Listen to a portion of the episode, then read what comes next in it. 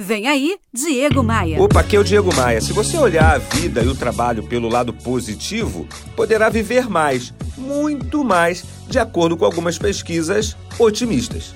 Um novo estudo da Academia Nacional de Ciências dos Estados Unidos constata que mulheres com níveis mais altos de otimismo vivem 15% mais que as mulheres menos otimistas e que só reclamam e têm 50% mais chances de atingir, no mínimo, 85 anos.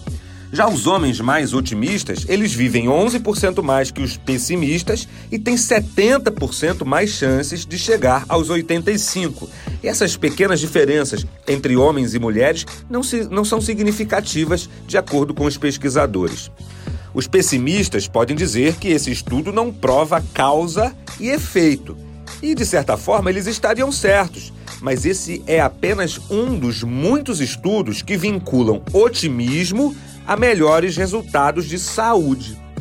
Mas isso pode estar relacionado ao efeito do estresse e das reclamações no nosso corpo. O estresse crônico pode levar à inflamação, que pode causar muitas doenças.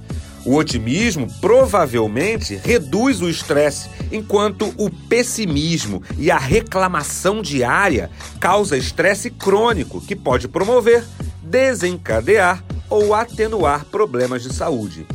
E com certeza absoluta, meu amigo, pessoas otimistas, pessoas envolvidas possuem melhores resultados do que aqueles que passam o dia reclamando.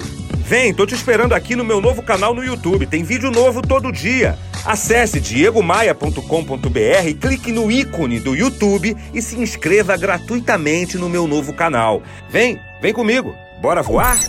Você ouviu Diego Maia.